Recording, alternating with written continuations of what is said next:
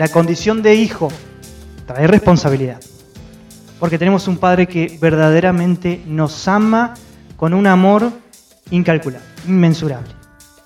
Y tal es su amor, tanto nos ama, que nos corrige, nos disciplina. Pero no en el sentido de castigo, sino en el sentido de que podamos crecer, madurar espiritualmente. Este es el Padre que nos da las cosas que necesitamos. Eso es lo que hace Dios. Y muchas veces ocurren muchas circunstancias alrededor de nuestra vida que nos afectan emocionalmente, espiritualmente. Créanme, Dios aprovecha esas situaciones para esa disciplina.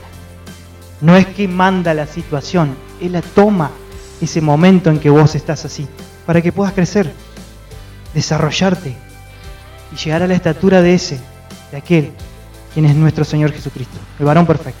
Es madurez espiritual, ¿sí? los versos 13 y 14 dice de Efesios 1, en él también vosotros habiendo oído la palabra de verdad, el evangelio de vuestra salvación, y habiendo creído en él, fuisteis sellados con el espíritu de la santa promesa. Eso es lo que hace Dios. Su Santo Espíritu nos sella, marcándonos como hijos de Dios. Ahora somos de Él, pertenecemos a Él. Estamos en esta comunidad eterna y que tenemos su protección. No solamente eso hace allí el Espíritu Santo en este caso, sino que dice que es las arras, una palabra antigua del español, ¿no? Las arras de nuestra herencia hasta la redención de la posesión adquirida para la alabanza de su gloria. El poder del Espíritu Santo morando en nosotros. Las arras, garantías, ¿sí? De lo que vamos a vivir allá de lo que será del mundo venidero, o sea, el reino de Dios aquí en la tierra. La promesa, la garantía de que Dios hizo la obra en nosotros. Somos hijos. Y tenemos que continuar creciendo en el Señor. Necesitamos más revelación mediante el conocimiento de Él.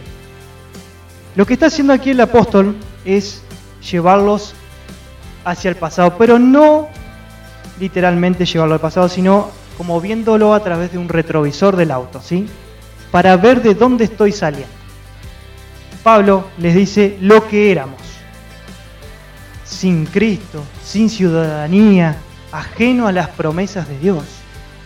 Hay que recordar que Dios le dio promesa al pueblo de Israel. Y nosotros estábamos aparte de eso, no teníamos acceso a esas promesas. Dios se la dio a Israel, pero a través de ese plan eterno que Él tenía ya antes tenemos acceso a esas promesas. Nos dio vida, nos resucitó, nos hizo sentar juntamente con Él en los lugares celestiales. Y lo hizo porque Él es rico en amor y misericordia, una misericordia que no merecíamos. Por eso es gracia